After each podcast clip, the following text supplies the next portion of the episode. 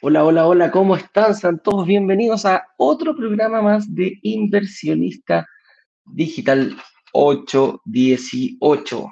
Y nos juntamos todos los días para conversar de algún tema referente a este entretenido mundo de la inversión inmobiliaria. Hoy día, como todos los días, vamos a, a conversar de algún tema en específico y también vamos a tener invitados muy especiales. Vamos a conversar eh, vamos a tener a Jorge Lapocul, que es uno de nuestros especialistas, eh, quien nos va a venir a hablar, a conversar un poquitito de algún tema referente, por lo general, con el financiamiento. Así que, sin más ni menos, vamos a ver cuál es el tema que tenemos preparado para el día de hoy. Y ese es ¿Cómo podría calificar para un crédito hipotecario si mi sueldo es bajo? Una de las dudas que siempre hay em, es esta. Eh, ¿cómo, yo, ¿Cómo me tengo que preparar para calificar para un crédito hipotecario? ¿Cuándo tengo que, pedir el crédito hipotecario? Si firmo la promesa mañana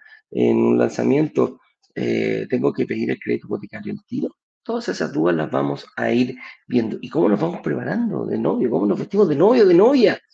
Para ese gran momento. ¿Por qué hacemos la analogía de vestirse de, novio o de novia? Que sea algo similar a pedir un crédito hipotecario, presentarse a pedir un crédito hipotecario a una entidad financiera. Así que todas esas dudas las vamos a ir resolviendo el día de hoy. Además de eso, eh, algunas instrucciones en que estamos. Estamos en un momento muy especial. Durante toda esta semana estamos eh, trabajando debido a que nuestra comunidad le preguntamos eh, la semana pasada si querían que sacáramos un nuevo proyecto eh, y que lo lanzáramos el día jueves, el día de mañana. Y la verdad que nuestra comunidad se manifestó y dijo que sí, que querían ver un nuevo proyecto, querían ver alguna, alguna nueva oportunidad, debido a que a lo mejor, no sé, encontraron que era muy alto, no les gustó el lugar. Eh, no pensaron que íbamos a cerrar el carrito a la hora que lo habíamos dicho, que eran las 7 de la tarde eh, del día miércoles de la semana pasada. Entonces me dijeron, no, no, no, no, esto, esto es igual que el CIDER, que hasta el CIDER dicen se termina a las 12 de la noche y te metí el día siguiente y todavía tenía oportunidad, dice, oye, nos quedamos rezagados, eh, jugamos los descuentos, no, nosotros no jugamos descuentos, ninguna cosa. Abrimos el carrito durante un periodo de 48 horas y lo continuamos sin ningún problema. Así que em, hemos preparado una oferta, ahí estamos viendo los últimos detalles, tuvimos que salir a buscar, a negociar con una inmobiliaria y la verdad que creo que encontramos una oferta bastante, em, bastante buena, bien entretenida y la vamos a poder eh, descubrir el día de mañana cuando eh, hagamos un lanzamiento a las 7 de la tarde, a las 19 horas en punto. Vamos a contar con participación de la inmobiliaria que nos va a ayudar a ver este proyecto y por qué lo configuraron de esa forma. Tiene una configuración bien especial. ¿ah? Eh, me llamó la, profundamente eh, la atención el motivo, cómo guiaron esta, a la construcción de este proyecto. Así que vamos a ir adelantando algunos, algunos eh, bonos, algunas cositas ahí durante el programa y para, para, que, para que puedas ir viendo cómo te vas a ir preparando. Y si de preparación se trata, las clases van a estar en, eh, el aire durante, em, durante hoy día y mañana hasta las 7 de la tarde. Así que si no viste las clases del workshop clase 1, clase 2, clase 3, las puedes ver en brokersdigitales.com slash relámpago. Aquí abajo, en YouTube, está saliendo el link para que puedas verlo. A nuestros amigos de, Instagram los vamos a, poner en un ratito más, o si quieren se los digo, para quienes están viendo, brokersdigitales.com slash relámpagos. Ahí van a poder ver. ¿Qué te recomiendo? Verlas ordenadamente, sin un protocolo. Estas clases están eh, pensadas eh, milimétricamente para eh, seguir una correlación. Acá en los live hablamos un poquito más divertido, de repente nos vamos por un lado, de echamos la talla, nos vamos por otro. Las clases no, las clases están pensadas exclusivamente para que puedas eh, ir teniendo una correlación. Primero, lo que no hay que hacer en la clase 1, después en la clase número 2, lo que sí hay que hacer, cómo se invierte eh, cuáles son las estrategias que yo puedo seguir y posteriormente presentamos en la clase de los ciclos, los superciclos, más la recuperación del IVA, la que más nos gusta a nosotros, la que tratamos de seguir y la que hemos compartido con toda nuestra comunidad. ¿Quiere decir que puede haber más de una? Hay más de una y hemos ido aprendiendo tanto de nuestros inversionistas como de eh, incluso las inmobiliarias de repente nos cuentan algunos secretitos que nosotros lo único que hacemos es traspasárselo con todo el cariño a ustedes. Así que em, con eso dicho, vamos a dar comienzo a nuestro programa. A ver, ¿por qué nos reunimos acá? ¿Alguien sabe? Para invertir en departamentos y lograr que se paguen solo. Esa es nuestra Roma. Para allá apuntamos todos los días nuestros esfuerzos. Eh, así que em, para allá es nuestro objetivo y para allá fijamos nuestro camino. Todos los caminos llegan a Roma, nosotros también pensamos lo mismo, por eso nos juntamos en el objetivo principal, que es invertir en departamentos y lograr que se paguen solos. Así que le doy un saludo a toda nuestra comunidad. Me encantaría que me dijeran desde dónde se está conectando, desde qué ciudad, desde qué país. A lo mejor para, eh, están desde, desde fuera. Así que díganme de dónde se conecta ahí con el señor director que va a estar en, los controles. Vamos a hablar em, bastante de aquello. Eh, señor director, em, usted me dice, eh, lo que pasa es que tenemos un, a, un inversionista que venía a hablar con nosotros, pero la verdad que hay problemas técnicos. Eh, usted me dice cómo, porque no lo veo, Francisco, si lo podemos recuperar quizás desde que entró yo no, no he podido hablar con ella, así que usted me indica si continuamos con, con el programa o eh, hacemos el último intento para ver si podemos hablar con nuestro, eh, con nuestro invitado del día de hoy. Y si no, señor director, haga pasar aquí a, eh, a nuestro especialista, al, al supervisor de todos los analistas, que son el, equipo de personas que se encarga de em, hacer una reunión de análisis, de darte esos consejos, de analizar, de hacer tu propia estrategia personal de inversión. Una vez que haya hecho una reserva, tienes una reunión obligatoria durante la próxima semana, creo que el día martes o miércoles, vamos a estar eh, en condiciones ya de que nuestro equipo eh, de analistas vuelva nuevamente a eh, hacer estas reuniones gratuitas, las cuales las vamos a ir avisando durante la semana. Aquí me saludan desde mm, Santiago. Buenos días, Eduardo. Por acá Miriam de Santiago, un abrazo. Eh, también desde San Fernando, mira, fíjate, San Antonio. Qué bueno saberlo aquí, ver de dónde se unen. Y acá en, Facebook, desde dónde nos están viendo. Mira, Santiago, la comuna Requinoa, mira qué bonito en la región de O'Higgins. Nos saluda eh, Magela de Requina. Un abrazo para usted, Magela. Mira, Sara Guerra desde Santiago, Jacqueline Vidal de Talca. Mira, Cecilia desde Talca, Jacqueline también. Enríquez y Jacqueline Vidal, dos personas que siempre eh, nos acompañan. La Jacqueline Enrique nos acompaña desde siempre. Carla Lagos, aquí al ladito, ¿ah? en Valparaíso. Hoy amaneció muy nublado acá en la costa, casi con una llovina, así que lo más probable es que para también se les vaya para allá en un ratito. Señor director, cuando usted quiera, entonces haga pasar a nuestro estudio a don Jorge Larruco.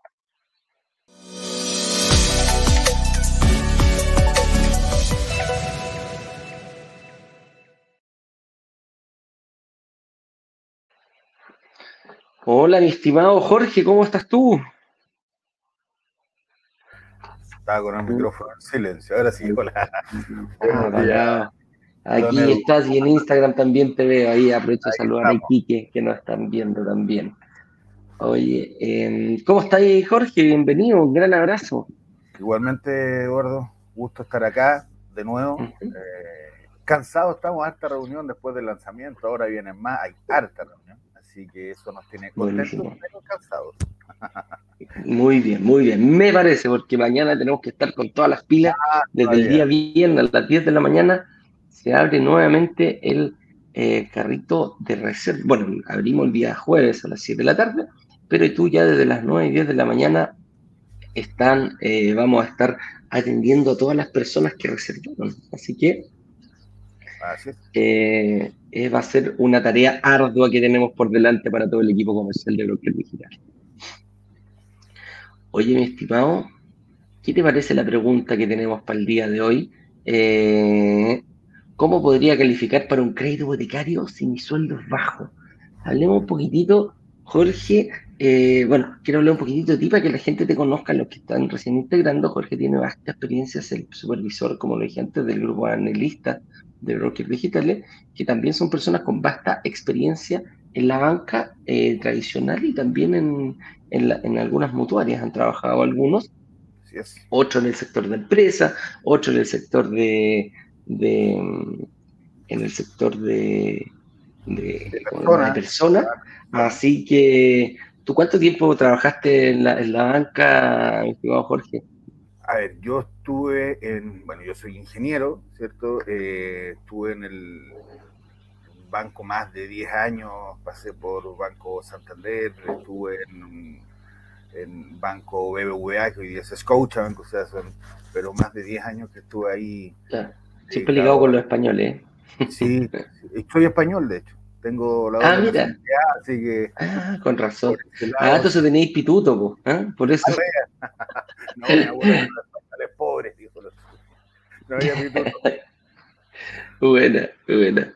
Oye, Jorge, eh, pasemos un poquitito, ¿qué pasaba cuando, cuando hay mucha gente que dice, chuta, yo mi sueldo no califico? Y esto es súper importante porque hay muchas, em, hay muchas, como podríamos decirlo, como mito urbano. Uno, que no, me, que no me van a prestar si yo ya tengo un hipotecario.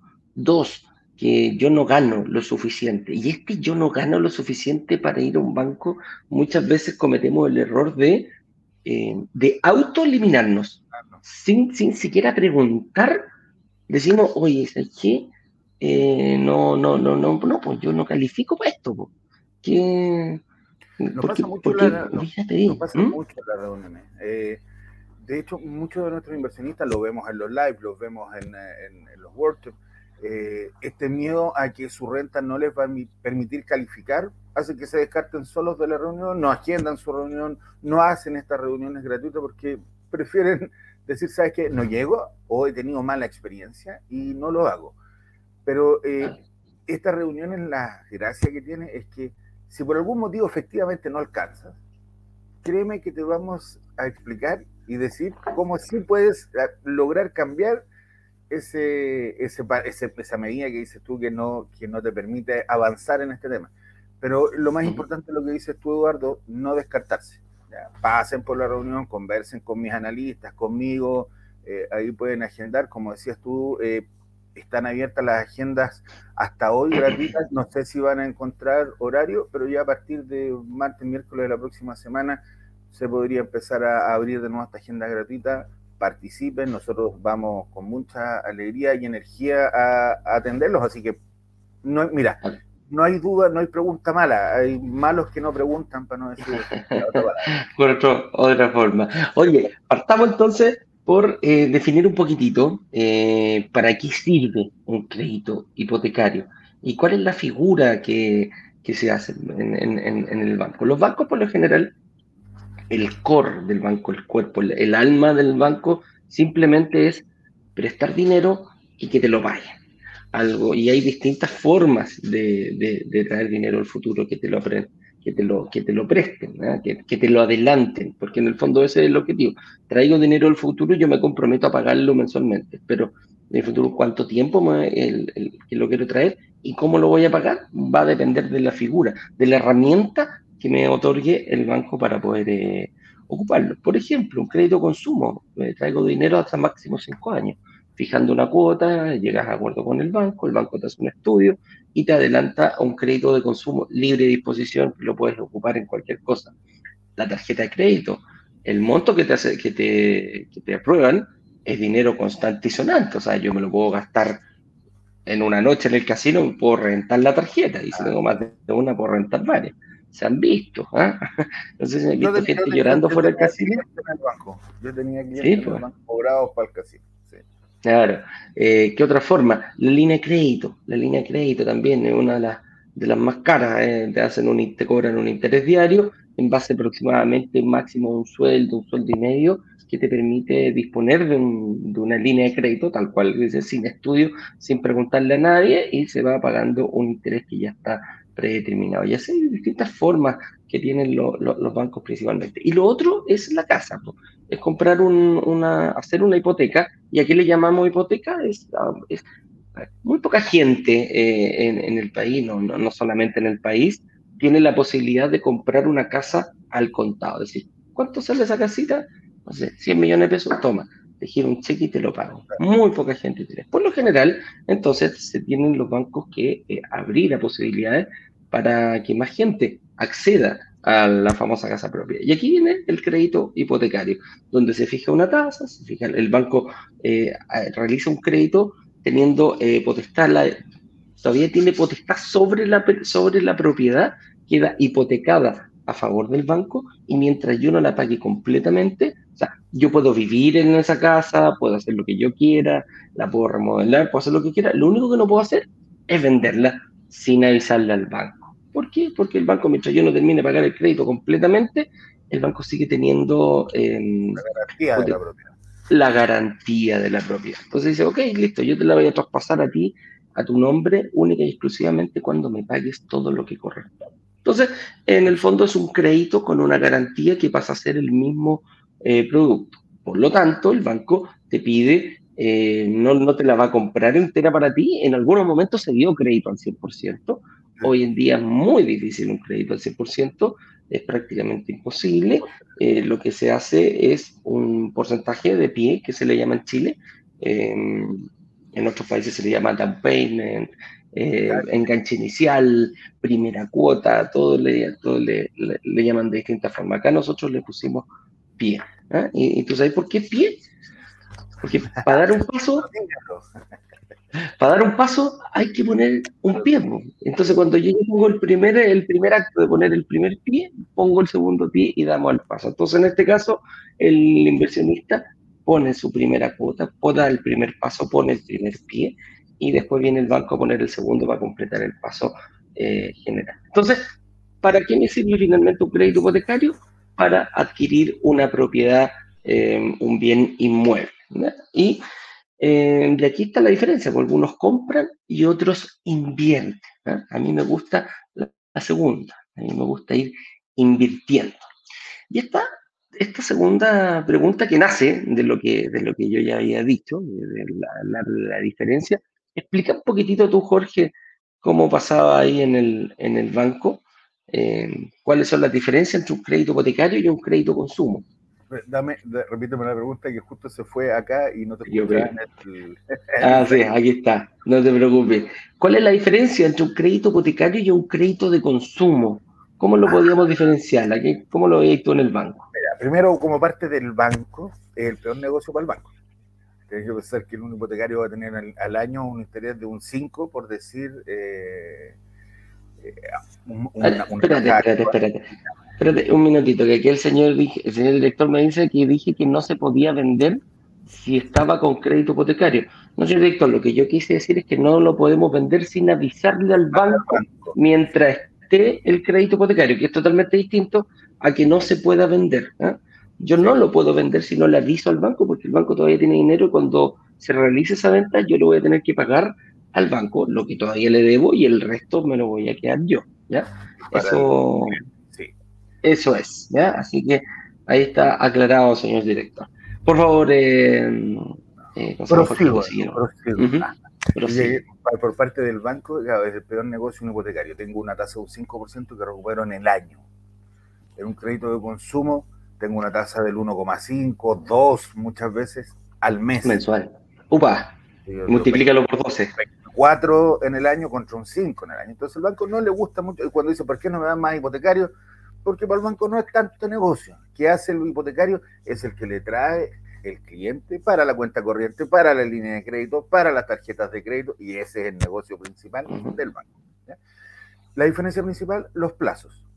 Eh, esto también tiene que ver con que este negocio es más importante o más rentable para los bancos porque yo recupero ese monto que presté en un menor plazo, pero también es que pido menos monto. Hay que pensar que los bancos en promedio debieran prestar más o menos unas 10 veces tu renta como crédito de consumo. ¿Cuánto voy a pedir? 10 veces tu renta, pero no olvidar que para una evaluación nuestra esa cuota no pase el 15% de mis ingresos. Ahí tengo que ir jugando. Pero más o menos eh, un hipotecario, estamos hablando, como dice siempre Ignacio, 50 veces tu renta, más o menos lo que te van a prestar, por eso plazos más extensos. La cuota es menor y lo que pago, lo que pagaría por ese monto, en, el fondo, si pido 2.000 UF en un hipotecario, que el plazo máximo son 60 meses, algunos sacó 72 en algún minuto, pero el plazo máximo son 60 meses, es más caro, es más rentable para el banco, eh, pero recupera el banco esa inversión en un menor tiempo. El hipotecario te da más tiempo, tiene más tiempo para pegar un monto más grande, eh, pero en ambos casos es traer plata desde el futuro a hoy para poder avanzar en algo que quiero hacer el día, en el presente, y aprovechar estos ingresos para traer ese dinero a, valor actual. Correcto. Correcto. Entonces eso principalmente lo que tenemos como diferencia entre... Pasa a ser un poquito la, diferencia en, uno, el tiempo, mm, el, consumo es corto plazo, el hipotecario es más largo plazo. Pero ahí tocaste un punto súper importante. ¿eh? El, hipotecario le trae otros beneficios al banco, lo, lo, porque tienes ciertas obligaciones con el banco que mm, no es que sea, o sea, el banco te la pone como obligación para poder tomar el crédito y esos son los productos, ¿no? Tienes que ser cliente de ese banco para poder... Eh, no necesariamente, pero sí. Hay que, leer la, letra chica. La letra chica. Eduardo, te doy una tasa, la tasa que tú tienes por tu hipotecario es de un 5, pero si tú abres la cuenta corriente te doy un 4. Eh, Chao. No te, no te obligan, pero te facilitan la inversión de cierta forma, entonces cuando tenés que tomarlo igual. Pues, claro, claro. No lo pueden obligar, pero básicamente eh, siempre como que viene amarrado. Tiene no, su... necesariamente, no necesariamente tienes que obtener la cuenta. Correcto. Oye, ¿y qué necesito yo para obtener un crédito hipotecario, mi estimado? ¿Cuáles son los requisitos por lo general que nos piden? Hagamos, hagamos un, parangón súper em, transversal, o sea, sabemos que cada banco tiene sus eh, diferencias y, y, sus propias exigencias y ellos están en la libertad de, de darle el hipotecario a quien quieran y pueden poner requisitos de entrada y durante el proceso. Pero, eh, ¿cuál es algo que está como, como que es normal en la banca, Jorge? Bueno, lo, más normal es tener un buen comportamiento de pago. Si yo no tengo buen comportamiento de pago, va a ser muy difícil que me den un crédito hipotecario el día de hoy. En cuanto a las rentas, normalmente para cualquier producto de crédito parten entre los 500 mil, 600 mil pesos de renta hacia arriba para cualquier producto de crédito, no solamente para hipotecario. Eh, pensar que hoy día, ¿cómo puedo hacer un cálculo rápido de, cuánto me prestarían a mí? Piensen que por cada millón de pesos que yo puedo demostrarle a estas instituciones, debieran darme como crédito 1.600 UF. Es decir, si quiero, si veo una propiedad de 2.600 UF, esas 1.000 UF de diferencia son las que salen de mi bolsillo de tu bolsillo. Eh, básicamente eso, tener buen comportamiento de pago. Analizamos mucho, cuando tú hablas del ingreso, esto va aparejado con la deuda que tú tienes. No es solo el ingreso, tú puedes, tener una renta muy alta, pero si tu endeudamiento es muy alto, no te va a quedar el espacio para un nuevo crédito. Entonces, también hay que ver que el endeudamiento que tiene el, inversionista no exceda el 40% del banco. Esto es siempre el manual, eh, este es el manual, el número. No pasar el 40% en promedio, 25% de dividendo máximo en promedio, el 15% cuota máxima de consumo en promedio, ese es el manual. Ahí ya después entran factores más blandos en una evaluación. Hay que me dedico, dónde trabajo, mi edad, eh, el patrimonio, porque yo voy construyendo un camino eh, a través de mi vida laboral. Voy adquiriendo ciertas cosas pero para obtener un crédito hipotecario, buen comportamiento de pago, que el endeudamiento esté dentro de los parámetros y que la renta me permita obtener el crédito que quiero comprar. O sea, que esté dentro del parámetro para, hipotecario que yo quiero ver. Correcto. Oye, ¿y mm, cuáles serían las principales razones que me, que me, ¿cómo se llama? Que me negarían el crédito. ¿ah? Todo lo contrario. es una palabra, es una palabra que está muy de moda. Eh, pero rechazo, mejor decir, ¿cuál es una principal razón por qué no me darían un crédito? Se pueden, pueden herirse susceptibilidades. Totalmente. ¿ah? Eh, mira, es exactamente lo contrario. Si una institución sabe que tú eres un mal pagador, no te van a dar el crédito hipotecario. Va a salir rechazado casi automáticamente. Pero ojo con eso. Hay mucha gente que dice, oh, yo no soy mal pagador porque no ocupo mis tarjetas de crédito, porque no me endeudo. Pero para las instituciones que nos evalúan, tan malo como saber que soy un mal pagador es no saber cómo pago. Si yo no sé cómo, si el banco no sabe cómo pago, lo que te va a decir es, toma, primero te voy a dar esta tarjetita, ocúpele cuando yo vea su comportamiento de pago, hablemos del... Ahí conversemos. Eso, eso también me podría dejar afuera en el minuto que quiero ver un crédito. Oye, dígame. Claro, y por ejemplo, si yo tomo mi tarjetita, porque hay mucha gente que me, nos ha preguntado muchas veces, oye, ¿es necesario pedir un crédito de consumo entonces para que el banco cache como yo pago? ¿O con una tarjeta de crédito lo puedo, puedo hacer el mismo, el, mismo procedimiento? Oye, hoy día yo no veo cable, hoy día tengo con mis hijas chicas Netflix, Disney, HBO ah, Max, Star, todas las aplicaciones ponerle la tarjeta de crédito porque lo tengo igual tengo que pagarla todos los meses, que se vaya cargando, mm. y eso te va dando un comportamiento de pago, no una deuda exagerada, pero sí puedo irlo pagando. El supermercado, todos los meses vamos al supermercado.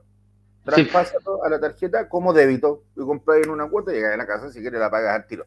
Pero vas a hacer ese comportamiento de pago. No es necesario un consumo. Te amarra de repente para el banco es muy necesario, digamos, pero para el inversionista no, no es tan necesario que la tarjeta pueda lograr ese comportamiento pago.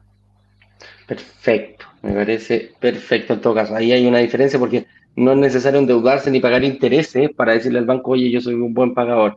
Única, incluso yo lo puedo, por ejemplo, esos gastos que tú dices, yo los puedo poner en pago automático con tarjeta de crédito o pago automático en la cuenta corriente. También lo importante que el banco vea que hay un saldo suficiente para que no tengas problemas eh, de pago cuando te caiga la cuenta que estás tomando, como poner el agua, la luz. Exacto, son cosas que tienes que pagar. Cómo la pagas puede ser una diferencia. Otras razones de rechazo lo tocamos eh, también en un punto anterior. Mi endeudamiento que no supere el 40% de mis ingresos. Es decir, si gano, un millón de pesos, ahí. si gano un millón de pesos, que lo que yo pago en estas deudas que llamamos grande, hipotecario y consumo, no superen los 400 mil pesos. Que el 40% de un millón. El 40% de un millón. Ese 40% a su vez lo vamos a dividir en un 25%, como el dividendo máximo hipotecario alcanzar en promedio. La parte promedio siempre es porque dentro del número eh, es lo que piden. He visto 30, he visto 33, pero ahí va a depender de cada, de cada cliente. Y que la cuota de consumo no supere el 15% de mis ingresos. Hay muchos inversionistas que han quedado afuera porque al minuto de solicitar su crédito de consumo dicen, yo tengo la capacidad, lo mato rápido. Porque lo pueden hacer, mm, pero le queda una cuota gigante y al minuto de evaluar te dejan afuera porque estás pagando, estás sobreendeudado en consumo en tu carga mensual. Claro, claro que sí. Claro que sí. Oye, y, y, con lo mismo, puede ser que a mí me den, yo gano un millón de pesos, imagínate, ¿ah? y yo digo, bueno, 250 vas a hacer el 25%, puede que me autoricen menos de ese 25%, en vez de 250 que me autoricen 200 o 150, ¿de qué depende? Mira, básicamente del nivel de endeudamiento que tú tengas. Porque puede ser que el consumo sube, supere este 15%, pero ya hace un 16%, por decir algo. Para cuadrarlo, te van a dar menos crédito. Vas a tener que poner ah. Cuando eres extranjero, muchas veces te ¿sabes qué? Te queda muy alta la cuota, todavía no estás firme. Eh, ajustémonos un poco ah, menos. Puedes poner más pie, esperemos un poquito. Pero claro, el banco decide, como, como digo, nosotros siempre tenemos esta línea y ahí vienen ya los puntos de dispersión que a este le dan más porque, no sé, pues, trabaja en un hospital y tiene X renta y la proyección, o un ingeniero civil en mina, y, otros que también te puede restringir porque tú puedes tener un muy buen comportamiento pago, sí, muy ordenado, ¿ya? pero estas, estas, partes blandas de la evaluación a lo mejor no te acompañan mucho y el banco tiende a restringirse también. Perfecto, perfecto. Entonces, eh, me quedó claro, mi estimado Jorge. Uy, se me perdió la página. Ya. Me quedó claro más o menos cómo puedo eh, ir, tener cuidado. Un poquito con el consumo, no hay que ver un consumo excesivo, eh, hay que estar dentro del 40% y tratar de no superar el 15% con un crédito consumo y el otro 25% lo complemento con un crédito hipotecario. 25 más 15, 40 y ahí llegamos al 40% de endeudamiento. El veneno, el veneno que, no, que Claudio siempre dice que, que grasa la El colesterol malo, el colesterol malo. ¿Ah? Tarjetas de crédito y líneas de crédito. ¿También, también están metidos en ese 15%, en este 40%? Eh, mira, normalmente no. Para mí, para mí, mi experiencia no. Queda un poco afuera porque son productos que el banco le conviene que tú tengas y finalmente dice, bueno, esto tiene que tenerlo, si no, no me sirve de nada, me cuenta. Pero... Ah, pero lo están mirando sí. Pero, en, el cálculo, mensual que ellos hacen, lo que hacen las instituciones es decir, de mi ingreso mensual, ¿cuánto pago en todas estas, mensualmente en todo, en hipotecario, consumo, líneas y tarjetas? Y te van a tomar el monto que tienes aprobado y te van a poner una cuota entre el 3 y el 5% de ese monto. Si tengo un millón, me van a poner una cuota de 30 mil pesos. Si gano un millón, da lo mismo. Si tengo 10 millones en tarjeta, me van a poner una cuota de 300 mil y gano un millón, es un tercio de mi renta. Correcto. Lo mismo pasa con la línea de crédito. Tú lo decías, hoy interés diario, está en el orden del 2,9%, eh, y dependiendo del monto que tienes utilizado, entonces son súper dañinos a la hora de evaluación. Yo puedo tenerlo, pero que no supere, siempre va a depender de la renta, pero las, tarjetas siempre pensar en montos de 2,5 veces tu renta, es decir, si gano un millón, tener una tarjeta de 2 millones y medio, de 3 millones, queda cómodo, no moverme de ahí. Que tu línea, tú lo hiciste súper bien delante, que tu línea sea más o menos tu renta o sea, si yo gano un millón, ojalá tener una línea de un millón. ¿Por qué? Porque si la ocupo entera y llega el millón, ya por último la pago. Tendré que volver a subir una bicicleta tremendamente. Hay grasa mala, eh, hay grasa mala y la línea de crédito. ¿ah? Eh, eh, hay cachado cuando uno hace tocino y dice, ¡uh! La cantidad de grasa, compadre, te lo estáis comiendo a cucharada. Si, si, quería hacer una, un tema con la línea de crédito, porque la línea de crédito tiene un interés diario. O sea, te va cobrando diariamente el monto que tú lo, tú lo ocupas, eh, te va agregando un interés día a día. Entonces, muy potente. Hay gente que se acostumbra a vivir con la línea de crédito. La verdad que yo creo que no es un buen, un buen, em, negocio vivir con la línea de crédito. es terrible. Claro que sí. Y piensa que, hoy día, a ver, eh, lo otro que le, quiero comentar también a, los inversionistas. Hay muchas cuentas que te van a tratar de cruzar con todos los productos posibles que tenga el banco.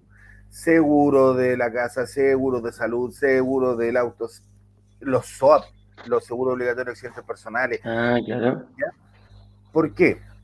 Hoy día la competencia es, tremenda. Hoy día tenemos la posibilidad de cambiarnos del banco cuando queramos, ¿cierto? Pero mientras más cruzado esté el cliente, más difícil es que ese cliente se vaya. ¿A qué voy? las mantenciones de las cuentas. Hoy día todos te van a dar una mantención rebajada o más barata, pero en medida que tengas cruzados los productos del banco. Entonces, hay que tener ojo porque de repente la lata de cambiarse de banco porque me van a cobrar eh, también influye en, esto de mantener tarjetas elevadas. El banco te va a tratar de regalonear, darte más cupos y todo, pero para mantenerte ahí que no te vayas como que. Perfecto. Oye, mira, si hay quien quiere venir a opinar. ¿Quién? Eh... Apuesto que yo sé. Ignacio Corrales, para gente que no sabe, Ignacio eh, de repente nos deja estos videos y vamos a escuchar su opinión y después seguimos comentando. Vamos.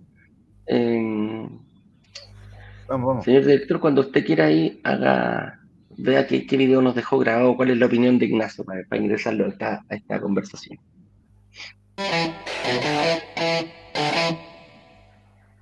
Hola, ¿cómo estás? Soy Ignacio Corrales, director de marketing de Brokers Digitales y en este video estaremos revisando a esa gran pregunta de complementar rentas. ¿Cuándo conviene? ¿Cuándo no conviene? beneficios, pros y contras de la complementación de una renta para adquirir un crédito hipotecario. Pues bien, ¿qué es la complementación de renta en primer lugar? Complementar renta, tal como su nombre lo dice, es que tomas tu renta más la renta de un familiar directo, puede ser tu pareja, puede ser, tiene que estar casado, ¿no? Tiene que haber un vínculo sanguíneo o de relación estable que justifique eh, o que sea aceptado por la entidad financiera para la complementación de renta, primera restricción. ¿okay? No puede ser con tu amiga o amigo con el que están viviendo juntos hace un par de años. Tiene que haber una relación eh, demostrable de estabilidad de la relación. Es por eso que generalmente lo hacen entre marido y mujer, entre padre e hijos, raramente lo he visto entre abuelos y nietos, entre hermanos, eh, primos ya no, eh, muy lejano, tiene que ser directo, ¿ok? Suponiendo que cumplas con esa condición, viene la gran pregunta, wow, ¿me compro una casa de 10.000 UF y complemento rento con mi mujer o me compro un departamento de inversión más chiquitito? qué gran pregunta. Pues bien, es importante que sepas que cuando complementas renta, ambos que complementen rentas quedan con la deuda completa de la propiedad. Es decir, si a ti te prestan máximo 3.000, 4.000, 5.000 UFs y a tu pareja le prestan los mismos 3.000, 4.000, 5.000 UFs y se compra una propiedad de 7.000, 8.000 o 10.000 UFs, ambos quedan sobreendeudados. Ambos quedan con su capacidad de financiamiento al límite. Porque cuando uno lo paga, el otro paga. Entonces, la entidad financiera está dispuesta a arriesgar más con ustedes porque sabe que cuando uno no puede, el otro puede le, le da más estabilidad. Es por eso que muchas familias cumplen el sueño de la casa propia de esta manera. Pero basta que cambie las condiciones y automáticamente pierdes eh, mucho poder eh, de, pago. Ni hablar de nuevos créditos hipotecarios, que has completamente acogotado hasta el límite. Sobre todo cuando esta deuda aparece reportada en el sistema de créditos hipotecarios de la CMF. Cuando la deuda aparece en el sistema financiero. Ni hablar. Tu solución es reestructurarte financieramente, sacar tu deuda del sistema financiero con una entidad que no reporte, como las mutuarias, eh, vender la casa, eh, sacar fines generales es que llevas muchos años ya pagando en esa situación y ya la casa se duplicó su valor, se triplicó su valor o se aumentó un 50% su valor, tienes un patrimonio ahí sobre el cual podrías sacar fines generales. Ahora bien, como puedes ver, yo no recomiendo la utilización de la complementación de renta porque, como te decía recién, ambos quedan con sus capacidades de créditos hipotecarios al límite, salvo lo, hagas con mutuarias. Con mutuarias no aparece la capacidad de financiamiento, si vas a una nueva mutuaria por separado podrían invertir. Pero igualmente sigue siendo muy riesgoso, pongan mucho cuidado con ese tipo de cosas. Ahora bien, ¿en qué situación se podría dar un escenario en donde yo recomiende la complementación de renta.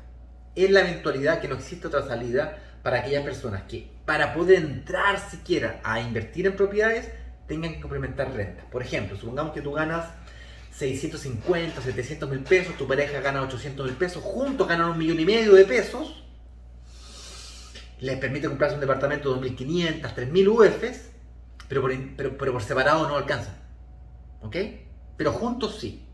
Ahí podrían invertir en un departamento de inversión, no para vivir, de inversión, que les permita el periodo de construcción más quedarse con la propiedad un par de años, tal que de aquí a cuatro años, cinco años, venden la propiedad, moneticen y con ese dinero logren efectivamente tener un patrimonio por separado que les permita invertir por separado. Tiempo además que les permite escalar con sus remodelaciones, buscar nuevas oportunidades de de empleo que les permite pasar de los 650 al millón, millón y medio por separado cada uno.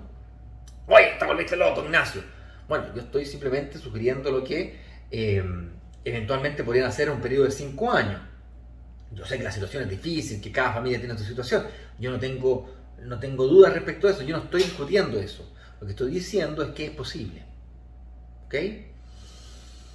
Y es razonable porque te permite entrar, te permite ganar toda la plusvalía del periodo con plata que no es tuya, hacen un negocio en conjunto, se separan y luego ambos quedan con patrimonio para hacerlo de forma independiente, como decía recién. Eso es lo que yo recomiendo hacer al momento de complementar renta. Bajo ningún punto de vista lo recomiendo, excepto en estas situaciones donde no queda alternativa, porque tienes rentas quizás un poco más bajas, te da espacio poder entrar y luego prepararte para invertir por separado en un periodo razonable de tiempo, de 3, 4, quizás 5 años. Eso dicho, nos vemos en el próximo video con más información que espero que sea útil e interesante para ti. Si es que aún no eres parte de la comunidad, por aquí te vamos a dejar, te vamos a dejar los enlaces para que puedas acceder a la comunidad de brokers digitales, de inversionistas y futuros inversionistas. Juntos somos más fuertes. Chao.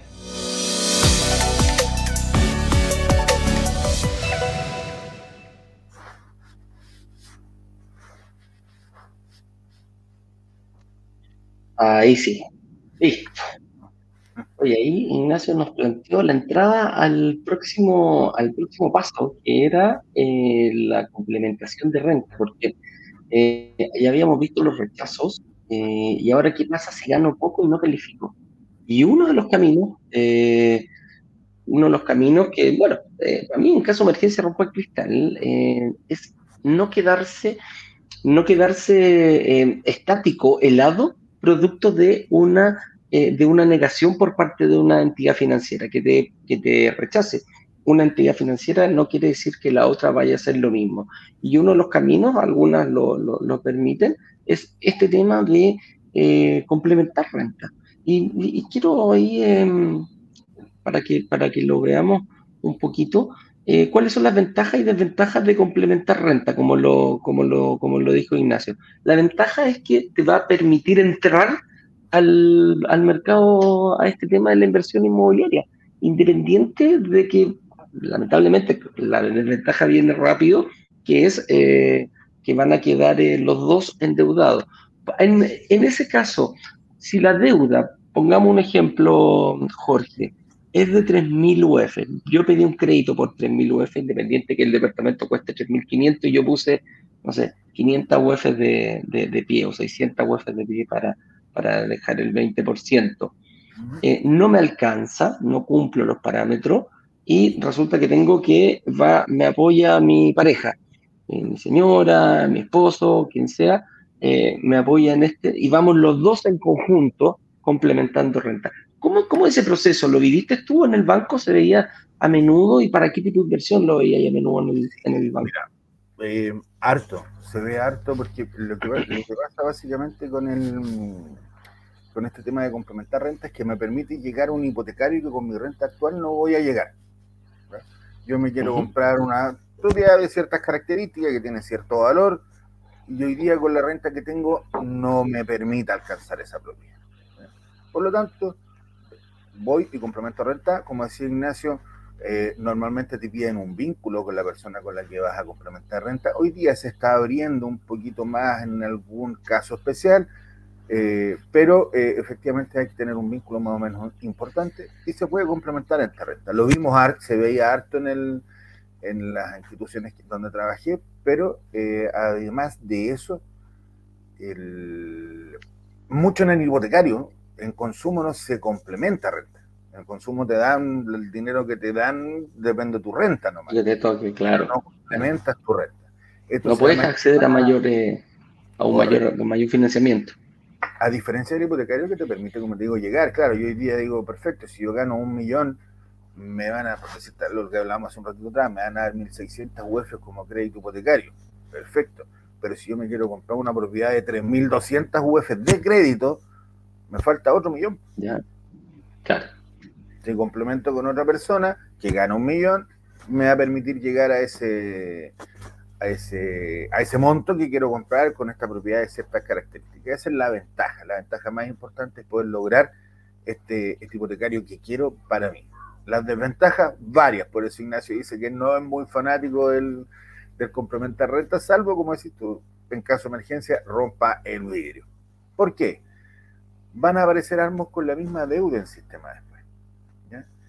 Los bancos te van a poner en el sistema de diferentes formas te ponen la mitad y aparece como deuda indirecta la otra mitad y tú vas a ver con quién complementas y el mismo ejercicio.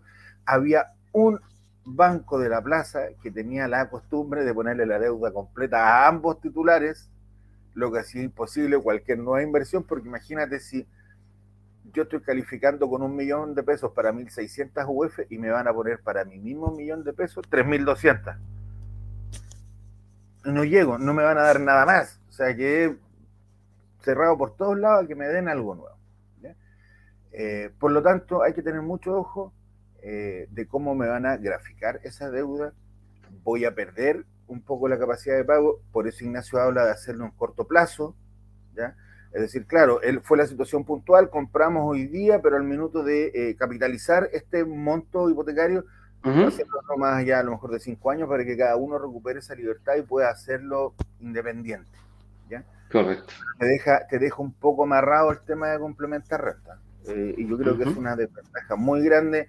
Ah, para que los bancos tienen diferentes tratamientos para informar esa deuda. Y hay uno, claro, hay unos que si me lo ponen dividido me queda súper ordenado eh, pero algunos que la duplican. no me van a dar nada, o sea, nada, nada, nada. Hay que pensar que te están poniendo el doble de lo que tú pagas. Claro. Entonces, eh, puede ser bien complicado en ese sentido. Sí, cuando el banco duplica la deuda, ¿ya que me refiero? a que independiente eh, del, monto con que yo haya aportado para, la, para, para este aporte, me van a poner, si pido 3.000 UF, me van a poner indirecta para, para el titular y deuda indirecta, pero también es de 3.000 UF. Entonces yo voy a quedar, pero amarrado. de manos, súper amarrado de manos. Imagínate si esto lo llevamos a la casa propia eh, y pedimos un crédito a 30 años complementando renta. Durante 30 años vas, a tener al, grupo familiar atado. Que la renta, pues, pero si no, no Ojalá. nada. Claro, claro que sí. Claro, claro que sí. Y ese, y ese es el mayor, es la, mayor desventaja. Oye, hay otra, hay otro, hay otro punto de, que después lo, vamos a volver esto, que no es, bueno, la única forma eh, también para poder eh, a ver, que yo lo encuentro un poquito difícil. Es posible, pero, pero, pero es difícil. Cuando te dicen, ok, ningún problema, em, bueno, pone más tiempo. Si la otra forma es poner más, aumentar el pie, claro, aumentar el pie, cuando ya yo estoy metido, cuando yo ya tengo planificado un 20% y quiero un 80%, de repente te pueden decir, bueno, hay que poner un 10, un 15, un 20% más, eh, se puede hacer un poquito más difícil, ¿ah? se puede hacer un poquito más difícil, pero aquí hay que, hay que, hay que mirarlo bien y ponerla, hay, hay mucha gente que sobre, sobre, em, sobreactúa, sobre reacciona en este sentido, así, ah, se me viene abajo el mundo, aquí no me van a prestar, voy a tener que salir y salen quizás a hacer cualquier, eh, eh, alguna mala decisión para poder, eh, para poder seguir adelante. Fíjate, pedir un crédito hipotecario de repente, perdón, el crédito consumo en algunos casos, dependiendo, viendo bien lo que voy a dejar de ganar, puede ser hasta conveniente para ese delta. Ojo, eh, verlo con algún eh, familiar directo, que te presten esa plata y tú poder complementarla. Eh, ten en cuenta que si, si, lo haces de una buena forma, la, la idea es tratar de que el, el, dividendo se lo pague el, el, el, mismo activo, que lo pague el, que lo genere el mismo activo. Por lo tanto, yo quizás puedo tener alguna capacidad de, de, poder, em, de poder conseguir dinero y poner más pie. Ahora, si soy ordenado, a lo mejor puedo ocupar la recuperación del IVA y en vez de ir por otro departamento, puedo seguir pagando este departamento para que baje. Entonces, hay opciones en el mercado eh, cuando yo creo que mi sueldo es bajo y puedo em, poner la otra, la, manejar la otra variable que yo como inversionista puedo y debo manejar, que es el, financiamiento. Yo puedo manejar el financiamiento que pido en base al pie que yo ponga. Y ahí es donde hay que tener una estrategia súper clara, súper definida, eh, preparándome incluso para esta opción que en algún momento, no sé, pueda, em, pueda tener algún problema el momento de pedir el crédito hipotecario, que era cuando nosotros decíamos hay que vestirse de novio y hay que vestirse de novia desde el primer día. Yo no sé, cuando, cuando la, gente se casa, eh, pide hora al, al, para, la, para la fiesta. Se pide hora para el, para el, para el civil y después para, para, la fiesta. Y cuando está en la fiesta, tú ya sabes que esto va a llegar porque es, puede ser un año, un año y medio, puede ser seis meses, independiente de la necesidad o, o, lo que quieras tú casarte, pero empiezas a mover todo en pos de ese momento para ser más lindo la fiesta. Y lo mismo queremos nosotros. O sea, esa analogía que hacemos es, bueno, prepárate desde el día que firmes tu promesa de compra-venta para el momento que tengas que pedir el crédito hipotecario. Algunos hacen dieta, otros se ponen a hacer ejercicio, otros hacen dieta y ejercicio, eh, otros hasta pasan por el pabellón para poder, para poder, eh, para, poder eh, para poder llegar bien y aquí pasa lo mismo con los créditos hipotecarios. Es, esa es como la, no, para que veas que no es tu única opción, no siempre hay una sola. Y dice acá, ¿qué pasa? Em, dice, ¿qué pasa si complementé renta y quiero vender la propiedad? Eh, ¿Se puede hacer eso, Jorge, o hay alguna restricción en caso que yo, algo distinto, en caso que yo quiera vender la propiedad y estoy complementando renta con, eh, con, con alguien? No, el proceso es el mismo. Eh, el proceso de venta es el mismo, ya sea que se lo vendas a una persona natural que te va a pagar todo el monto de la propiedad o lo compras a través de tu, de tu banco, la institución que vaya a comprar, a otra institución. El proceso es el mismo, se pide el prepago, se ve cuánta deuda hay, eh, te pagan el pie directamente a ti como vendedor, ¿cierto? El resto de lo que quede por pagar eh, lo, se analiza los documentos, que la propiedad esté ok, el banco comprador envía el dinero al banco vendedor, el banco vendedor se paga de la deuda hipotecaria, pero ojo, cuando tú complementaste renta, puede ser que te hayan dado estos productos del banco. Ya. Como tú estás demostrando más renta. A los dos. A los dos. Ya. Más renta te pueden dar cupos más altos en líneas y tarjetas y uno tiende a utilizarlos. El banco tiene mm. todo el derecho de pescar ese monto por la venta hipotecaria y pagar todas tus tarjetas y líneas y deudas que tengas y después volver a analizar si tú puedes mantener o no esa cuenta. Si puedes mantener pegar, te puede pegar un zarpazo. Te puede pegar una, un, un, manotacito ahí si tú estás medio endeudado y mantienes mucha duda, claro. Ya, mira, qué bueno saberlo. O sea, también hay que tener ojo ahí, hay que verificar. Lo compré solo como si complemente renta. El, proceso es el mismo. El banco va a revisar si tú puedes mantener esos productos y esos cupos con tu renta actual sin la garantía, porque el banco pierde la garantía de tus productos. Si tú te vas a demorar con, con tus productos, lo que hace es liquidar la garantía, liquidar el, el hipotecario para pagarse. Correcto. Correcto. Por lo tanto, al quedarse sin garantía, puede pasar. Vuelve, vuelve a analizar si es posible que mantenga. Hay gente que ocupa para seguir invirtiendo y otra gente que incluso puede vender esta propiedad precisamente para pagar, eh, para pagar cuando en caso de emergencia se rompe el cristal, pagáis todo lo que tiene que, pagar con la venta del, banco. Hay una pregunta muy común y con esto ya vamos terminando y pasando a preguntas, señor director.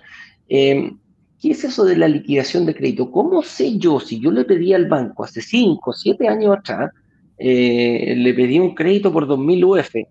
¿Cómo sé yo cuánto le debo al banco, eh, Jorge? Comuníquense con su ejecutivo. Hoy día muchos lo pueden pedir a través de la, de la web. correo. Ah, correo, de la web. Claro. Solicitando el prepago de su crédito el prepago va a venir al día de hoy. Tienes que pensar que cuando yo cuando hablamos siempre de yo adelanté plata del futuro a hoy, ¿Ya? eso lleva un interés por ir pagándolo porque me adelantaron esa plata. Si yo adelanto el pago, todos esos intereses a futuros no debieran cobrármelo, porque en el fondo yo no voy a, yo no voy a, no voy a pagar en este plazo, lo voy a pagar. Por lo tanto, es necesario pedir el prepago, porque en el prepago te va a salir el monto exacto que tú vas a pagar, no te, con descontado estos intereses, pero te va a salir el costo de prepago. Y muchas personas le tienen susto al costo de prepago. Lo dijo Claudio el otro día, de esa ETA, no es tanto. ¿Eh? es como 1,5 meses de intereses. Máximo 2.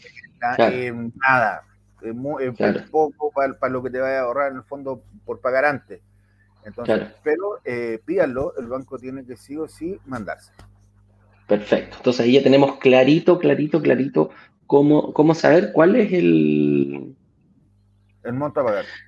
Sí, en el cuál es el monto a pagar. Señor director, pasemos a pregunta entonces. Ahí esperamos haber eh, contestado todo y lo otro, me imagino que ah, van a haber varias preguntas de nuestra de nuestra comunidad. Así que en Instagram, si quieren hacer la pregunta en el box, también nos pueden hacer algunas, em, algunas eh, preguntas y después las paso a, contestar. Aquí voy entonces, uy, hay hartas. Vamos rapidito, Jorge, porque hay hartas. Dice Cristian Marileo, eh, nos dice, para construir un comportamiento de pago, ¿cuánto tiempo es recomendable generar ese comportamiento? ¿Cuánto tiempo antes, Jorge? ¿Un, añito, seis meses? ¿no? considero un año, seis meses. A ver, si tú ocupas mucho la tarjeta, y porque hay gente que ocupa para todo la tarjeta, por lo Para todo, claro, y lo paga a fin de mes. Tiene, todo como condensado, claro, va a generar un comportamiento mucho más rápido. Pero la normalidad, hoy un año utilizando bien tu tarjeta, debería ser suficiente. Perfecto. Para un préstamo de 1.800 UF, ¿cuánto debería tener de sueldo más o menos al día, al día de hoy? Porque esto aclaremos que va cambiando eh, con las políticas de cada banco, pero aproximadamente... Por cada millón eran 2.000 UF, y esto se restringió hoy día por cada millón en 1.600 UF. Ah, perfecto. Entonces estábamos hablando de un, millón dos. Un millón, dos. Un millón dos. Mira, de ahí para arriba, Claudio, mientras más supere ese monto, más posibilidades tiene y más, más tranquilidad te van a dar para ese, para ese monto. ¿ya? Joaquín Rodríguez nos dice, pero si yo tengo una tarjeta de crédito con el Banco de Chile, realizo el pago de las cuotas de aquella tarjeta y todo, pero luego yo pido un crédito en el Banco Estado, por ejemplo, ¿sirve? Sí, señor, sirve porque queda todo en el sistema, así que no hay ningún problema. Perfecto. Perfecto. Así que, como para demostrar... en el fondo aparecen las BIF en el, banco. Tienes una tarjeta, tienes un buen comportamiento, eso te da un buen puntaje y todos los bancos lo pueden ver. Claro. Pero no es que el, Banco Estado te vaya a analizar incluso con esa tarjeta, ojo, para ver que hay un comportamiento, para ver que tiene una tarjeta con un monto aprobado por tal monto y cuánto es lo que tienes ocupado de ese tal monto. Es distinto tener un millón ocupado y tener el cupo por un millón a tener un cupo de 20 millones de pesos y tener ocupado un millón. Es esa, a eso se refiere, ese es el comportamiento que debe, pero no, no, no te va a apoyar en que el banco te dé un crédito, producto que tienes una tarjeta de otro, de otro banco. Distinto sería si fuera del mismo. Fernando Estuardo nos dice, me han dicho que hay que disminuir el monto de las líneas de crédito. ¿Por qué es bueno disminuir el monto de las líneas de crédito si es que son muy altos? Porque acuérdate que te, te consideras la línea utilizada completamente. ¿Cómo? O sea, a mí, me aprueban un millón de pesos, el banco cree que yo lo ocupo completa. Completito. ¿Por qué? Ah. Porque tú tienes la libertad de usarlo cuando tú quieras sin preguntarle a nadie. Entonces, ¿qué pasa? cuando ellos hacen el análisis, saben perfectamente cuánto vas a pagar en hipotecario como cuota, en consumo sabe perfectamente cuánto vas a pagar como cuota de consumo, pero ¿qué pasa con las tarjetas de crédito? Que hoy día no están ocupadas, hoy día en la noche me fui al casino, como decías tú, me la gasté entera, y mañana aparece ocupada y después pagué la mitad y después pagué, ocupé la mitad de esa mitad, entonces el comportamiento es así. El banco te dice, me evito problemas y la pongo completamente utilizada y ya que la ocupe o no la ocupe, me da lo mismo. Lo mismo pasa con la línea. Perfecto. Ya sabía, Fernando. Tu renta, Fernando, tener suficiente cupo. ¿Cuánto tiempo es recomendable tener cierta cuánto tiempo es recomendable tener cierta renta para que nos evalúen positivamente? Nos dice Sara Guerra. Renta fija, eh, siempre pensar que te van a pedir entre 3 a 6 meses de liquidaciones de sueldo. La antigüedad laboral siempre ojalá que sea más de un año. En cuanto a las boletas, te van a pedir todo el resumen de boletas y los últimos seis meses de boletas, no las últimas seis boletas, los últimos seis meses de boletas.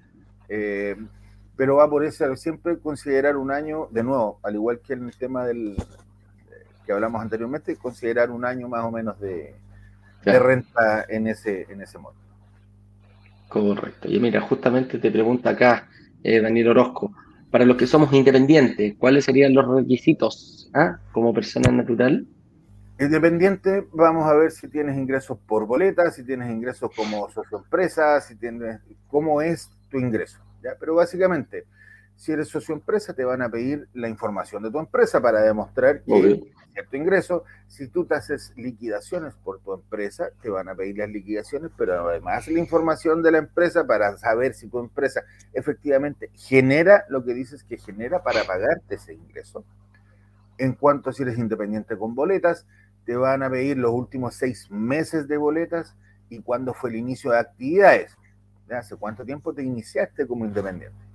ojalá esas boletas sean parejas para no tener eh, vaivenes, ¿cierto? Que te consideren efectivamente toda la renta que tú tienes. Cuando las boletas se disparan mucho de un mes a otro, a veces puedes quedar con renta cero. Explico, le pasó a Eduardo alguna vez con, con un arrendatario.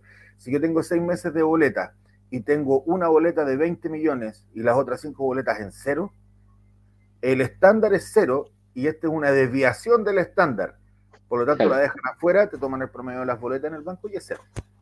Claro, claro que sí. Eh, en el fondo, la idea no es que sea como, como, como esa maquinita eh, que te marca los latidos. Tit, tit, tit, La idea es que vaya parejito, parejito, lo más parejito posible. ¿eh? más más difícil. Es más complicado. Claro, claro que sí. Alexis nos dice, si tengo propiedades en arriendo, ¿qué porcentaje de ese arriendo que recibo me considera el banco? Por lo general, mi estimado, sí, por lo general 70%. ¿Ya? Si tú tienes 100 mil pesos. ¿Cómo? A ver. El banco donde estaba yo lo tomaban entero. Ya, pero qué bueno, qué buen punto que tocaste. Eh, porque todos mis analistas me dicen el 70. Pero claro. donde estaba yo lo tomaban entero porque tenía el contrato y tenía, el respaldo en la cuenta. Entonces, si está recibiendo eso, ¿para qué lo voy a castigar si es lo que está recibiendo? Pero la mayoría de los casos toman el 70. Sí.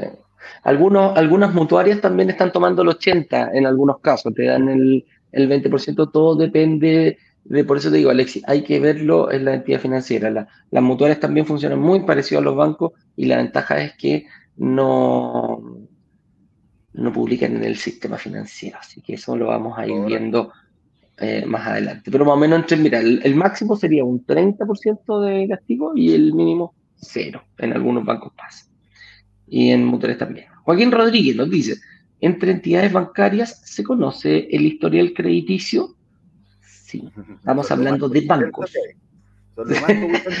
Compadre, todo, lo dicen todo. ¿Cuánto gastaste? ¿Cuánto tienes aprobado los montos de la tarjeta de crédito? ¿Cuánto tienes aprobado en la línea de crédito? ¿Cuánto gastaste de la tarjeta de crédito? ¿Cuánto gastaste en la línea de crédito?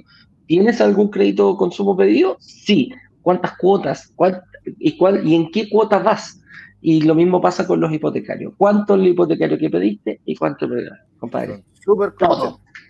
todo, todo, todo, todo. Y lo sabe todo. Y cualquier persona, cualquier entidad bancaria, como está publicado en el sistema, lo puede ver. A diferencia de las mutuarias, que las mutuarias te prestan solamente el crédito hipotecario, pero se quedan calladitas. ¿ah?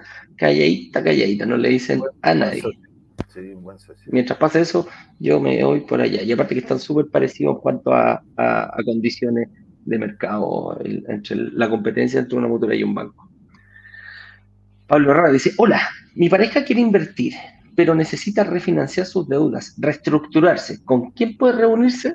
Estimado amigo, eh, tenemos nosotros en, un convenio, un partnership que le llamamos, eh, que se llama Saeta. Saeta es refinanciero, es reestructuración financiera y ¿qué hace? Te preparan para el proyecto el que más te guste y ven un poquito más allá de lo evidente, como decía Leonor en los Thundercats, ¿eh? ven un poquito más allá de lo evidente.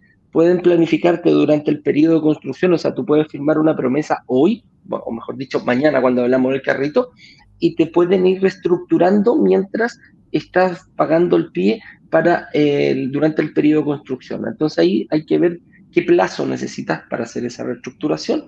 Quizás puede ser sacar un crédito de un banco, ponerlo en una mutuaria, eh, a lo mejor eh, terminar de pagar un crédito hipotecario durante ese periodo, por eso hay que hacerlo personalmente. Yo, Pablo, te recomiendo que, mm, que hagas una reserva y después tienes la reunión con el analista y después te pasamos a esta. Entonces tienes una reestructuración doble. Y si no necesitas, y si no puedes calificar eh, para este proyecto, bueno, te podemos devolver el dinero o a lo mejor eh, él es el encargado de los recolocados de repente, ¿ah? Jorge es el encargado de los recolocados, entonces puedes tener alguna, puedes ver quizás más a futuro. Vamos a pillar ¿Mm? alternativas, así que agenden, reserven, vean el live, y ahí vamos a salir con el camino claro, así que no hay problema. Así es. Así que Pablo, quédate tranquilo. Y si quieres ir directo ya a tu, a tu polola, tenemos brokerdigitales.com slash hipotecario y ahí vas a generar una reunión directa con Saeta y su equipo. ¿no? Está ahí Claudio con, con dos chicas más eh, eh, atendiendo. Así que hay espacio. Eric Quiroz nos dice, buenos días, para un fines generales, ¿son los mismos criterios que un hipotecario normal? Eh, o sea, 25% en crédito hipotecario, 15% de deuda, máximo 40% de endeudamiento. Las cargas son iguales. Lo que va a cambiar es el porcentaje que te dan por un fines generales.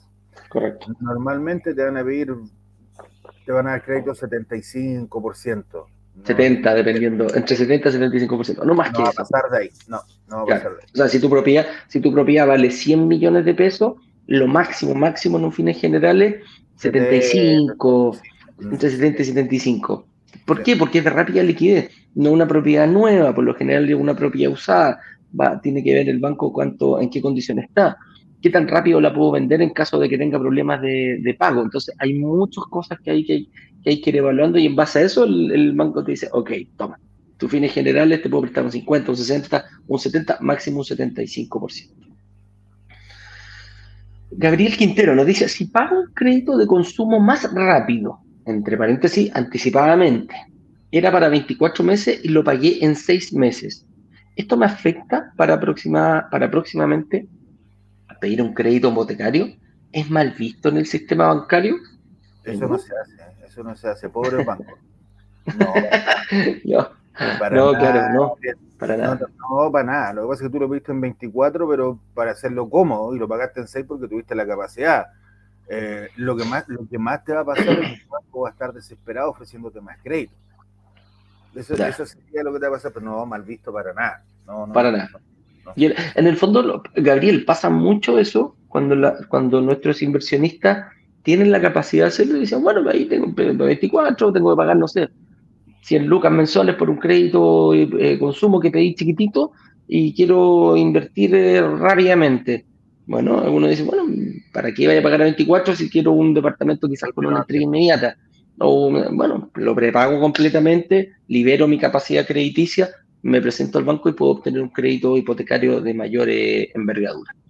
Eso es, eh, por eso se hace, pero no es para nada mal, mal visto. Javier Oliva nos dice, tengo una deuda de consumo mayor al 30% de mis ingresos, pero aún así la pago sin retraso. Eso me afecta a la hora de pedir un, hipote- un hipotecario fuertemente. Fuertemente te- puede afectar. de pago, pero de este 40% tienes el 30% utilizado solo en consumo, que es casi el doble de lo que debería tener. Entonces, Claro. lo que hay que revisar ahí, Javier, es cuando terminó este crédito para poder ir después de ese crédito, Claro. después de terminar de pagarlo. Claro. Aquí, eh, en el fondo, si lo, si lo miramos como lo hemos planteado, Javier, tú tienes ocupado el 30% en, en, eh, en- en consumo. Si lo fijamos un sueldo de un millón, estás pagando 300 mil pesos en cuota de consumo y te quedan solamente 100 mil pesos para un hipotecario. Ese, por ahí lo podríamos, por ahí lo cuadran lo- lo- los bancos, Javier. Independiente que seas un muy buen pagador. Entonces, ¿cuál es, el, cuál es el- la, la estrategia en ese caso? Eh, buscar una inmobiliaria que te permita no tener una, una para poder hacer, para poder empezar a pagar una promesa de compraventa, que no tengas una preaprobación bancaria, que no te la exija para que no sea requisito para poder firmar una promesa de compraventa. Cosa poder proyectar esta inversión a futuro una vez que hayas terminado. Correcto. Si te queda un año por pagar, claro, si te queda un año por pagar, que la fecha de entrega del departamento sea dos años. año. Y durante el periodo de construcción te vamos el arreglando. comportamiento de pago, esto se puede estirar un poquito, pero no lo puedes quebrar. O sea, lo vas a estirar un poquito, pero no lo vas a poder quebrar. Claro. Eh, María Sánchez nos dice, si, tuvies, si tuve un cheque protestado, pero regularizado, ¿cuánto tiempo demora en quedar mis papeles limpios en el sistema financiero? Si eso está aclarado en el banco y en el boletín comercial, en- normalmente sale los días martes y jueves. Eh, en una semana de ir a estar listo. No demora más que eso si está aclarado en ambos Y- lados. ¿Y se sigue reflejando en el sistema, cómo aparece que tuvo un No, protesto? No, ¿o no no? te aparece. ¿No? No, no te aparece. No. Perfecto. No, porque viene la información arriba de estos protestos, pagarés y cosas, y después salen los meses. Lo que queda pegado Ah. son los meses. Cuando tú aclaras arriba la información, ya no te vuelve a aparecer. Claro, perfecto. O sea, la idea es que lo hayas ar- arreglado rápidamente, que uno dice, bueno, fue un accidente, pero si tengo este cheque protestado y no lo, no lo arreglo, no lo arreglo y pasan y pasan y pasan los meses, eso sí se va a reflejar. Dice, write free space music videos. Muy bien, algo con DJ, algo con, con, música tiene que ver aquí nuestro amigo. Dice, ¿qué pasa si vengo saliendo de haber activado la ley de quiebra y reemprendimiento? Mira, entiendo que son alrededor de tres años cuando esto ya se empieza a revolucionar. Es muy probable que aquellas instituciones a las que les quedaste debiendo no te vayan a dar nada nuevamente, porque ellos no olvidan, una cosa que no lo informan en el sistema, para ellos no se les olvidar que uno les quedó eh, o les pagó algo, eh, pero debieron ser alrededor de tres años en que esto se regularice y ya poder empezar a verlo. Como te digo, hay que irlo viendo paso a paso, es, es un poco engorroso, pero eh, se puede ir viendo, proyectar unos tres, cuatro años, puede ser una buena opción. Así es. Em, Bárbara Gutiérrez me dice, hola, he tratado de agendar y no ha sido posible. ¿No tienen hora o es un problema de la página? Eh, aquí. Él es el encargado. no queremos atender a nadie. No, cuando partimos el live lo comenté, estamos llenos, de verdad que estamos llenos de reuniones, Bárbara, pero si escribes al servicio al cliente, a ver, hay un horario de reuniones. ¿ya? Eh, pero podemos de repente hacer algún espacio entre medio o alguien que no llega, escribe al servicio al cliente, pone tus datos ahí, lo mismo vi que habían otras personas más que habían tenido el mismo problema y yo trato ahí de agendarles, buscar un espacio para poder hacer estas reuniones, eh, eh, poder hacer estas reuniones y poder conversar, no son reuniones que nos van a tomar mucho tiempo, son 20 minutos, lo que pasa es que nosotros nos deja un espacio entre reunión y reunión para ir a para tomar agua, porque hablamos mucho, yo hablo todo el día. Eh, pero podemos hacer ahí una, buscar ahí un espacio para poder hacer la reunión. Ojo, señores, también le... y si reservan eh, mañana en la tarde, van a tener la reunión obligatoriamente igual. Así que también es una opción. Acuérdense que hay devolución de la reserva si no van a avanzar con la misma. La reserva vale 100 mil pesos, tienen 14 días para poder arrepentirse eh, y se pueden llevar más de una sorpresa. Así que reserva con constancia. Así es, así que ojo, las agendas gratis, las reuniones gratis están hasta mañana eh, a las 6 de la tarde, durante todo el día. A las 7 ya están cerradas las agendas y el día viernes exclusivamente para la gente que reservó. Ojo con eso, no, y durante el lunes y martes, yo creo que hasta el miércoles de la próxima semana. Hasta, el miércoles están cerradas las reuniones gratuitas esperando las reservas. Eh, si por algún motivo se, las reservas las lográramos hacer esas reuniones antes, eh, nosotros modificamos el horario y abrimos antes estas reuniones gratuitas. Pero hoy día están, están, cerradas en, ese, en esos días. Así es. Eh, Gabriel, lo mismo, dice, me pasó lo mismo que no Acabo de ver, hay, alguna, hay algunas horas disponibles, así que eh, chequenlo, chequenlo nuevamente. ¿Ya? Eh, otra más por aquí, otra pregunta, nos dice, hola, buenos días, he intentado agendar una reunión de análisis, me figura. Que no hay horas, perfecto, está es lo mismo, eh, ya está. Katia Candia nos dice, eh, los, las mutuarias no aparecen en el sistema de los bancos. No, no, tienen la obligación de informar en la SBIF, la Superintendencia de Valores de Instituciones Financieras.